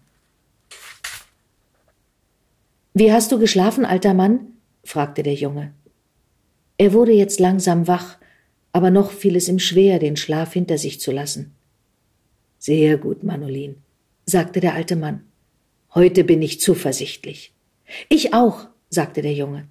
Jetzt muss ich deine und meine Sardinen holen und deine frischen Köder. Er bringt unsere Ausrüstung selbst mit. Er will nicht, dass jemand anders sie trägt. Wir sind verschieden, sagte der alte Mann. Ich hab dich schon Sachen tragen lassen, als du fünf Jahre alt warst. Ich weiß, sagte der Junge. Ich bin gleich zurück. Trink noch einen Kaffee. Wir können hier anschreiben lassen. Der alte Mann trank seinen Kaffee langsam. Mehr würde er den ganzen Tag nicht bekommen, und er wusste, er sollte ihn trinken. Essen langweilte ihn schon seit langer Zeit, und er nahm nie etwas für unterwegs mit. Er hatte eine Flasche Wasser im Bug des Boots, mehr brauchte er nicht für den Tag. Der Junge kam jetzt mit den Sardinen und den zwei Ködern in eine Zeitung gewickelt, und sie gingen den Trampelpfad zum Boot hinunter, spürten den kieseligen Sand unter den Füßen, hoben das Boot und ließen es ins Wasser gleiten. Viel Glück, alter Mann. Viel Glück, sagte der alte Mann. Er legte die Riemenschlaufen über die Dollen, stemmte sich gegen den Widerstand der Ruderblätter im Wasser und begann im Dunkeln aus dem Hafen zu rudern. In der Dunkelheit fühlte der alte Mann den Morgen kommen, und zwischen den Ruderschlägen hörte er das schwirrende Geräusch von fliegenden Fischen, die aus dem Wasser schnellten, und das Zischen ihrer steifen Flügel, wenn sie im Dunkeln davonschossen. Er mochte die fliegenden Fische sehr, sie waren seine wichtigsten Freunde auf dem Ozean. Die Vögel taten ihm leid, besonders die kleinen, zierlichen, dunklen Seeschwalben, die immerfort flogen und suchten und fast nie etwas fanden, und er dachte, die Vögel haben es im Leben schwerer als wir, ausgenommen die Raubvögel und die Großen und Starken. Warum erschuf man so fein und zierlich gebaute Vögel wie diese Seeschwalben, wo die See so grausam sein kann? Sie ist freundlich und sehr schön, aber sie kann so grausam sein und das kommt so plötzlich. Und solche Vögel, die mit ihren traurigen leisen Stimmchen zum Fischen in sie eintauchen, sind für die See zu zart gebaut. Bevor es richtig hell war, hatte er seine Köder ausgeworfen und ließ sich mit der Strömung treiben. Ein Köder hing in vierzig Faden Tiefe. Der zweite war in 75 und der dritte und vierte in 100 und 125 Faden Tiefe im blauen Wasser. Die Leinen, dick wie ein starker Bleistift, waren je um einen frischen grünen Stock geschlungen, der Gestalt, dass jeder Zug, jede Berührung am Köder den Stock wippen ließ. Mein Leben lang hat die frühe Sonne meinen Augen wehgetan, dachte er. Und doch sind sie noch gut. Am Abend kann ich geradewegs in die Sonne hineinsehen, ohne dass die Schwärze kommt. Dabei hat sie abends mehr Kraft, aber morgens ist sie schmerzhaft. Jetzt sah er am Himmel vor sich einen Fregattvogel auf seinen breiten schwarzen Schwingen kreisen. Plötzlich ließ der Vogel sich fallen, sauste auf seine nach hinten geschwungenen Flügeln schräg nach unten, nahm dann das Kreisen wieder auf. Er hat etwas, sagte der alte Mann laut. Er sucht nicht nur. Goldmakrelen. Große Goldmakrelen. Der alte Mann blickte jetzt auf und sah den Vogel wieder kreisen. Er hat Fische erspäht, sagte er laut. Kein fliegender Fisch schnellte übers Wasser, und es waren auch keine einzelnen Köderfische zu sehen. Aber dann stieg vor den Augen des alten Mannes ein kleiner Thunfisch aus dem Wasser, wendete und tauchte kopfüber wieder ein. Der Thunfisch glänzte silbern in der Sonne, und nachdem er ins Wasser zurückgefallen war, stieg ein anderer auf und noch einer, und dann sprangen sie überall und wühlten, nach dem Köder haschend mit weiten Sätzen, das Wasser auf. Sie umkreisten ihn und trieben ihn vor sich her. Der Vogel ist eine große Hilfe, sagte der alte Mann. In dem Augenblick ruckte die Heckleine, von der er sich eine Schlinge unter den Fuß gelegt hatte, und er ließ die Ruder los und fühlte das Zittern und Ziehen des kleinen Thunfischs, als er die Leine straffte und sich dran machte, sie einzuholen. Je weiter er kam, desto mehr nahm das Zittern zu, und er sah den blauen Rücken des Fisches im Wasser und das Gold an seinen Seiten, bevor er ihn über die Bordwand ins Boot schwang. Da lag er im Hekten der Sonne, kompakt und projektilförmig, und starrte mit seinen großen, einfältigen Augen ins Leere, während er mit schnellen, bebenden Schlägen seiner eleganten Schwanzflosse an die Bootsplanken das Leben aus sich herausprügelte. Der alte Mann versetzte ihm barmherzig einen Schlag auf den Kopf und schob den immer noch zappelnden Fisch mit dem Fuß in den Schatten des Hecks. Ein weißer Thunfisch, sagte er laut. Der gibt einen guten Köder ab. Neun Pfund wiegt er bestimmt. Er wusste nicht mehr, wann er damit angefangen hatte, laut mit sich selbst zu sprechen, wenn er für sich war. Früher hatte er gesungen, wenn er allein war, und manchmal hatte er auch nachts gesungen, wenn er allein auf Wache am Ruder der Fischkutter oder Schildkrötenboote stand. Wahrscheinlich hatte er angefangen, laut mit sich zu sprechen, wenn er für sich war, nachdem der Junge ihn verlassen hatte. Aber er erinnerte sich nicht mehr. Damals, als er noch mit dem Jungen gefischt hatte, hatten sie gewöhnlich nur das Nötigste gesprochen. Sie unterhielten sich abends oder wenn sie bei Sturm oder schlecht Wetter nicht ausfahren konnten. Es galt als Tugend, auf See nicht unnötig zu reden, und der alte Mann sah das auch so und hatte sich immer daran gehalten. Jetzt aber sprach er seine Gedanken oftmals laut aus, da niemand da war, der sich davon belästigt fühlen konnte. Wenn die anderen mich so hören, würden sie mich für verrückt halten, sagte er laut. Aber da ich nicht verrückt bin, macht mir das nichts. Und die Reichen haben auf ihren Boden Radios, die mit ihnen reden und ihnen vom Baseball erzählen. Jetzt ist nicht die Zeit, an Baseball zu denken, dachte er. Jetzt darf nur an eins gedacht werden. Das, wozu ich geboren wurde. In der Nähe dieses Schwarms könnte ein großer sein, dachte er. Jetzt höre ich mal auf, oder? Sonst Jetzt will ich es aber wissen. ja. Ist der Große da? Oh, das ist sehr, sehr, sehr schön, Elisabeth. Das ist toll. Ach, aber Dankbar das ist geschrieben, auch tolle Erzählung. Toll, ne? Aber Ja. das ist auch toll hier, Luise Rinser. Also jeder, der das jetzt hört, ihr müsst Luise Rinser lesen. Ja, du hast mich auch neugierig gemacht. Ja. Also, das Buch Ich bin Tobias, ähm, da geht es darum, dass ähm, eine Frau, könnte aber vielleicht auch ein Mann sein, glaube ich. Ich weiß gar nicht, ob das so tituliert ist. Ist egal. Es könnte, glaube ich, auch ein Mann sein. Ähm, unterhält sich mit einem jungen Mann, der sich das Leben nehmen will. Und sie baut das Ganze auf, dass sie ihn kreiert als eine Figur, die im Kopf rumschwirrt. Und sie unterhält sich mit ihm. Man könnte auch sagen, das sind ihre zwei Wesen oder zwei ihrer Wesen in ihrem Selbst, die sich miteinander unterhalten. Und das ist ganz toll. Wirklich ganz, ganz toll. Sehr empathisch, finde ich, aus der, aus der ähm, die Seele verstehend, sage ich mal ein bisschen pathetisch klingt, eines jungen Mannes, der nicht weiß, wo er hingehört und wozu er da ist und was er hier macht. Wow. Ich, weißt du, was ich jetzt mache? Ich, ich lese jetzt mal so die ersten zwei Seiten, ja? Die ersten zwei Seiten. Darf ich Sehr das? gut. Da, doch, komm. Aber ganz ja, kurz wir, nur, wir damit waren ja sich recht keiner fix, langweilt. deswegen kannst du, genau. Damit sich keiner langweilt.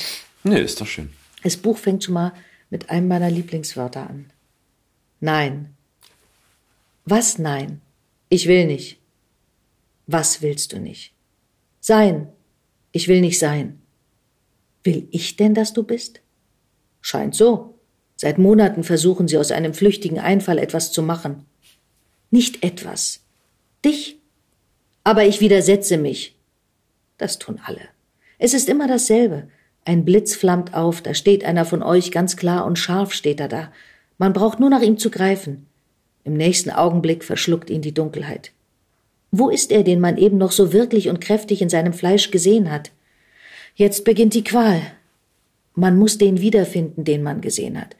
Um jeden Preis muss man ihn fangen, halten, überwältigen.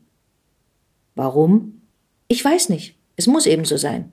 Und schließlich ergebt ihr euch ja doch, denn ihr habt ja darauf gewartet, euch zu ergeben. Ihr seid gierig auf Leben und Dauer. Ich nicht. Ich gewiss nicht. Ich bin schon dabei, mich wieder aufzulösen. Leben Sie wohl. Du machst mich lachen. Du kannst schon zwischen Sein und Nichtsein unterscheiden. Du hast schon Geschmack am Wählen. Also bist du. Wenn ich bin, bin ich dann frei? Wozu frei? Nicht mehr zu sein, wenn ich will. Nein. Das ist das Fürchterliche am Sein, dass es ein für allemal ist. Aber man kann vergessen. Das Leben hat ein langes Gedächtnis. Es handelt sich hier also offenbar um eine Art Vergewaltigung. Die Frage ist, wer wen vergewaltigt. Was soll das heißen? Habe ich dich aus dem Nichts gerufen? Hätte ich dich sehen können, wärst du nicht zu mir gekommen? Bin ich nicht ihr Wunschgeschöpf? Nein, das bist du nicht. So wäre also ich derjenige, der wünscht, von ihnen gehalten zu werden? Hm. Warum lachst du? Weil, wenn das stimmte, ich mir gewiss einen anderen Jäger ausgesucht hätte. Kennst du mich denn? Mir scheint es so. Du liebst mich nicht? Nein, Sie sind mir zu alt. Sie wissen vermutlich auf alles eine Antwort. Wie können Sie mich verstehen, der ich nichts weiß? Meinst du, ich liebte dich? Du bist mir lästig, du bist mir ungeheuer fremd. Ich ahne, welche Schwierigkeiten du mir machen wirst. Keiner meiner Gestalten hat mich je so sehr und so lange gequält wie du. Verrückt, wo ich doch gar nicht sein will. Du irrst, du irrst, glaub es endlich, du willst sein. Und ich muss wollen, dass du bist. Ich könnte jetzt sogar sagen, ich bitte dich zu bleiben, denn ich bin neugierig auf dich. Aber ich fürchte dich. Warum? Weil du mir fremd bist. Alle anderen, die früher zu mir kamen, die waren mir vertraut, die kamen aus mir, waren Teil von meinem Wesen. Aber du, deine Probleme sind nicht die meinen. Deine Aufregungen liegen weiter hinter mir, deine Unruhe stört mich. Du bist mir Sand im Getriebe. Die Rolle ist nach meinem Geschmack. Ich werde also dazu da sein, sie zu quälen. Ja, und ich weiß nicht einmal, worauf das alles zielt und wozu es gut ist. Ich stürze mich mit dir zusammen ins Dunkle. Willst du nicht doch lieber Du lachst? Ich lache. Was für einen lächerlichen Tanz wir umeinander aufführen. Balds Tanz der Feinde, die einander loswerden wollen. Hm, wie du mich entzückst mit deiner Frechheit. Erwarten Sie etwas anderes von mir als Widersetzlichkeit? Wie du an Wirklichkeit gewinnst mit jedem Satz. Ich werde Ihnen unter der Hand so wirklich werden, dass Ihnen graust. Hm, du magst recht haben. Vieles an dir stößt mich ab. Knaben deines Alters haben Träume, die mich anöden, und eure Anmaßung ist widerwärtig. Die ganze riesige Welt ist nur dazu da, um euren Heißhunger nach Wahrheit, nach Geist zu stillen. Ach, und dieser Hunger ist so rasch befriedigt mit ein bisschen Fleisch. Welcher Aufwand an Ehrgeiz und Gefühlen für ein so klägliches Ergebnis. Aber vielleicht, vielleicht bist du anders. Du musst anders sein. Hättest du mich sonst gesucht? Jetzt höre ich auf, glaube ich, sonst wird es zu weit. Ah, ich könnte immer weiterlesen. Ich höre jetzt auf. wow, ja, das ist aber auch krass. Aber das über 300 Seiten dann Dialog oder was? Ja. Wow. Mhm, ist ganz toll, finde ich. Aber ich sag nicht, wie es ausgeht. Nee, ist äh, klar. Nee, jetzt hast du mich aber ein bisschen neugierig gemacht. Aber hier hinten gibt es auch längere Passagen, oder? Wo mal einer nur erzählt, oder? Ja, Sieht und dann also sind es aus- auch Rückblenden in seine, dann sind natürlich noch andere Personen da, dann ist so Rückblende in seine, in seine Vergangenheit, in seine Kindheit, Vater, Mutter, Geschwister, ich glaube, Geschwister hat er gar nicht, weiß ich gar nicht. Während sie das so kreiert, dann fängt er an, das zu kreieren und sieht sich selber. Und dann ist natürlich auch eine Erzählung in seiner Vergangenheit. Ach, ist toll, ganz toll.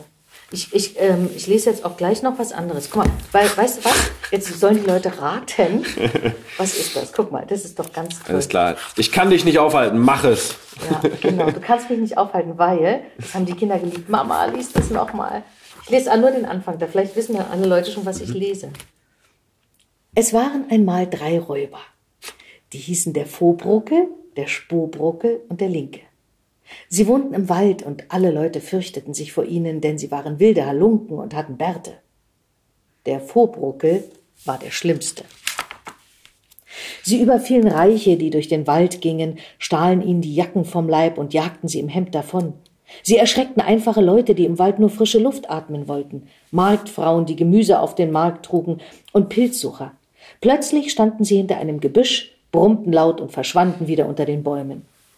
Sie waren überall und nirgends. Überall dort, wo es etwas zu stehlen gab, nirgends dort, wo man sie suchte. Aber auch die kleinen Tiere im Wald fürchteten sich vor ihnen, denn sie verfolgten Rebhühner, Hasen und Wachteln, fingen diese, brieten sie am Lagerfeuer und fraßen sie auf. Aber nun legten sie sich nicht etwa zur Ruhe und schliefen nach der guten Mahlzeit. Nein, sie fingen auch noch lauthals an zu singen. Hasen, Schwanz und Hundeblut, Schnaps schmeckt allen Räubern gut. Wurst und Speck sind auch nicht schlecht, auch Jungfern frisst der Räuberknecht. Denn ist der Räuber erst mal tot, dann schmeckt ihm weder Schnaps noch Brot. Fiderallala, fiderallala. Das sangen sie mehrstimmig, zweiunddreißig Mal hintereinander. Es klang nicht schön, denn sie sangen ohne Noten, auch sang der Linke zu weit links. Das dröhnte laut durch den Wald und die Tiere konnten nicht mehr schlafen. Manchmal fuhr eine Goldkutsche durch den Wald. Das Gold glänzte in der Sonne, vorn zogen zwei Rösser. Drinnen saßen eine schöne Prinzessin und ihre Zofe, und oben auf dem Kutscherbock blies der Kutscher fröhlich ins Horn das Kutscherlied. Ach, liebe Sonne, scheine nur, bescheine meine Wagenspur. Kein Räuber wagt sich nicht heran an einen starken Kutschersmann. Tere, tere, kommt ihr Halunken, wagt euch nur. Alles war so friedlich. Die Bäume rauschten. Man hörte nur die Räder quietschen, die Pferde trampeln und den Wind. Mit einem Mal kamen die drei Räuber aus dem Wald, zerrten die Pferde am Halfter, holten den starken Kutscher vom Bock und rieben ihm die Jacke mit Schlägen ein.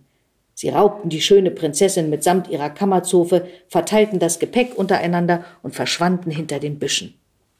Der Kutscher trottete nach Hause, spielte nicht mehr auf der Trompete und hörte noch weit in der Ferne die Räuber im Walde lachen und brummen. Die Schurken waren schon schlimm. Niemand konnte sie besiegen, und das machte ihnen Mut. Sie wurden immer dreister und gingen direkt in das Dorf. Sie gingen mitten auf der Straße, als wären sie keine Räuber, sondern einfache Leute. Sie gingen in den Krämerladen, suchten sich Lebensmittel und Hausrat aus, Zucker, Mehl und Papierservietten in fünf Farben. Dann wollten sie Tabak, Schnaps und am Ende Hundekuchen, obwohl sie doch keinen Hund hatten und nur die Vögel damit fütterten. Der Kaufmann packte alles ordentlich in große Beutel und war höflich und freundlich. Aber als es dann ans Bezahlen ging, lachten sie ihn aus, zogen ihm die Mütze über die Augen und machten sich aus dem Staub. Hinter dem Haus stand die Kaufmannsfrau und weinte um das schöne Geld. Ich soll jetzt aufhören, ne? Du guckst schon so. Aber da ist doch so eine schöne Stelle, wenn die sich hauen. Ich liebe das alles. Aber man fand sie nicht. Sie waren längst über alle Berge. Der Vohbruckel, der Spohbruckel und der Linke. Schon allein die Namen. Ist das nicht toll? Ich liebe Janosch. Jetzt habe ich es verpetzt. Ja, es war, glaube ich, eindeutig. Wahnsinn. Ich könnte noch ganz viel. Ich wollte gerade sagen, du hast es dir dann aber Ja. auch selbst beantwortet, oder? Was man machen, was du machen würdest, äh, wenn du äh, keine Geldsorgen hättest. Du würdest ich würde weiter doch, lesen, nein, singen ich, und ja, sprechen. Genau, genau. Was ich auf jeden Fall gerne machen würde. Auch ohne Geld. Auch ohne Geld mache ich aber auch manchmal. Ich würde gerne mehr in, den, in die Schulen gehen. Ich Mhm. würde viel, viel, viel lieber noch mit jungen Leuten was machen. Das geht mir ein bisschen ab. Da ist mir einfach, ja, da sind die, die Lehrer sind alle so zu, die haben alle so viel, auch glaube ich so viel Bürokratisches, dass die neben dem Logistisches, dass die neben dem Unterricht überhaupt keine Lust mehr haben, irgendwas anderes zu machen. Und das würde ich gerne machen. Ich würde echt gerne mit jungen Leuten was machen. Ja. Den jungen Leuten was vorlesen, mit ihnen lesen, sie lesen lassen, keine Ahnung. Mit ihnen Texte erarbeiten. Ja, sowas würde ich total gerne. Erweiterter Deutschunterricht. Ja, echt. Mhm. Kreatives Schreiben. Ja, Ahnung. alles, Ja? genau. Super. Ne? So, Vielleicht jetzt, bietet sich da ja was an. Du hast ja schon jetzt die Anfrage für die Schulen. manchmal denke ich auch, ich möchte ja eigentlich 300 Jahre werden und ich möchte auch noch eine Buchhandlung haben. Da würde ich dann sowas machen. Da würde ich regelmäßig alle Kinder holen und sagen, ich sagen. lese vor. Das fände ich geil. Ich möchte auch mal Lektor sein eine Zeit lang. Ich möchte ganz viel noch machen. Ich hätte ganz viel Lust. Ja. Ich möchte, würde auch gerne mal in der Uni sitzen und, und ein bisschen lauschen. Möchte ich auch ganz gerne. Ich möchte keine Klausuren schreiben, das will ich alles nicht. Ich bin ja, wie gesagt, ich bin fürs Schul, für den Schulalltag bin ich nicht zu gebrauchen. Aber so reinhören und so rumschnuppern, das möchte ich. Ja, es gibt noch ganz tolle, viele Sachen. Do it. Ja, mal gucken. mal gucken, was da alles noch so kommt. Das möchte ich auch gerne. Ich möchte gerne mal so eine Verfolgungsjagd machen. Dass mich einer, ich möchte gerne mal so eine Verfolgungsjagd spielen. Ich möchte durch Berlin rasen. Spielen? Ja, natürlich spielen, okay. ja. Aber in echt, also nicht, ich möchte nicht drin sitzen und irgendwie, da läuft eine Leinwand oder das wird dann hinter, und ich sitze nur in einem äh, Ja, aber in stehenden echt fährst du wahrscheinlich sehr langsam trotzdem dann. Oder? Nee, ich möchte richtig, ich möchte richtig mal probieren, richtig zu rasen und möchte Wir müssen versuchen über die Straße sperren. Ja, so ein bisschen. Muss, ja, klar müssen wir die Straße sperren, auf jeden Fall. Aber das würde ich gerne, sowas würde ich gerne mal machen. Das siehst du. Das ist doch eine lange Liste. Ein Unternehmen würde ich auch gerne leiten. Egal welches. Nee, nicht egal welches. Ich möchte gerne ein Produkt erschaffen, was alle meine moralischen Vorstellungen, allen meinen moralischen Vorstellungen entspricht. Es muss natürlich umweltfreundlich sein, es muss gesund sein, ähm, ähm, es muss fair sein. Ähm, ich weiß gar nicht, ob es so ein Produkt gibt. Auf jeden Fall ähm, würde ich gerne ein Unternehmen mal leiten, ja. Hm, würde ich auch gerne. Habe ja nur ein kleines Unternehmen. Kriege ich jetzt das zweite Kleines Bier? Ja, jetzt bitte. Will ich das Jetzt möchtest du- ja. Jetzt möchte ich Na komm, ich Zisch. dir das mal auf. Ach Meine ja, Nase geht dazu. Deine Nase geht zu? Ja. Ja, weil es spät ist und wenn man dann ein bisschen kränkelt. Prost. Stößchen, ich habe noch einen Schluck. Ah, Lange Liste. Ja, Dann würde ich sagen, geh arbeiten. Mach es. Mach es. Ja, ich mache ja schon. Ich mach, naja, aber ich finde ja meinen Beruf einfach so sehr geil. Ich kann ja nicht alles machen, das schaffe ich ja nicht. Und wenn man dann Sachen nur so halb macht, das ist dann auch sehr blöd. Das ist, macht einen nicht glücklich. Naja, man kann sich ja auch noch ein bisschen was für den Abend, den Lebensabend aufbewahren. Mal gucken, ja. Mhm. Oder? Ja, mal sehen. Ich bin mal Wir, sehr leben, gespannt. wir Ich leben ja eh alle aber länger guck mal, guck mal. Mein ältester, toi, gehen wir mal davon ja, aus. Mhm. gehen wir mal davon aus. Aber wir müssen ja auch fit sein. Aber jetzt überleg mal, mein ältester ist 23, mein jüngster wird 9. Also ich sage mal, weil ich für die großen Jungs ist es schon auch noch, dass ich da bin. Also ich muss natürlich nicht permanent da sein, darum geht's nicht. Aber wir telefonieren schon viel, da ist schon viel, also man muss im Kopf schon sich viel aufhalten. Mhm. Viele Türchen aufhalten, die ich aber nicht bewusst aufhalte, sondern natürlich, wenn man jemanden liebt, dann ist es ja ganz klar, dass man dafür immer offen ist. Aber das ist einfach auch nochmal ein Zeitfaktor. Und da muss ich natürlich auch noch verdienen, weil die sind ja noch im Studium, auch wenn sie nebenbei auch schon verdienen, aber ein bisschen Unterstützung brauchen sie ja. So, dann kommt noch die Tochter, die ist ja erst zwölf. Also ehe ich, sage ich mal, ehe ich vielleicht so viel mehr Zeit habe, dass ich sage, jetzt beginne ich noch mal was anderes oder äh, gehe noch mal einen anderen Weg oder sowas, keine Ahnung. Das ist frühestens in zehn Jahren, richtig? Und dann sagen wir jetzt nicht, wie alt ich dann bin. Lädst mich ein. Ja, Elisabeth, schön, dass Ja. du da warst. Danke für deinen Besuch. ja sehr gerne. Kommst einfach wieder und liest dann einfach nochmal Dann drei lese ich Bücher. noch mal drei Bücher weiter. Ja. Ja, das war Elisabeth Günther und ihre Geschichten.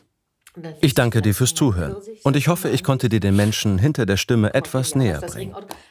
Wenn es dir gefallen hat, freue ich mich, wenn du unseren Kanal Hörgestalten abonnierst und wieder vorbeihörst. Und das nächste Mal ist wieder mein Kollege Josef Ulbich an der Reihe. Wenn du keine unserer Podcast-Veröffentlichungen verpassen willst, abonniere einfach den Kanal Lauscher Lounge alle Podcasts. Also, ahoi, Tschüss ciao und bis zum nächsten Mal bei Hörgestalten. Shh.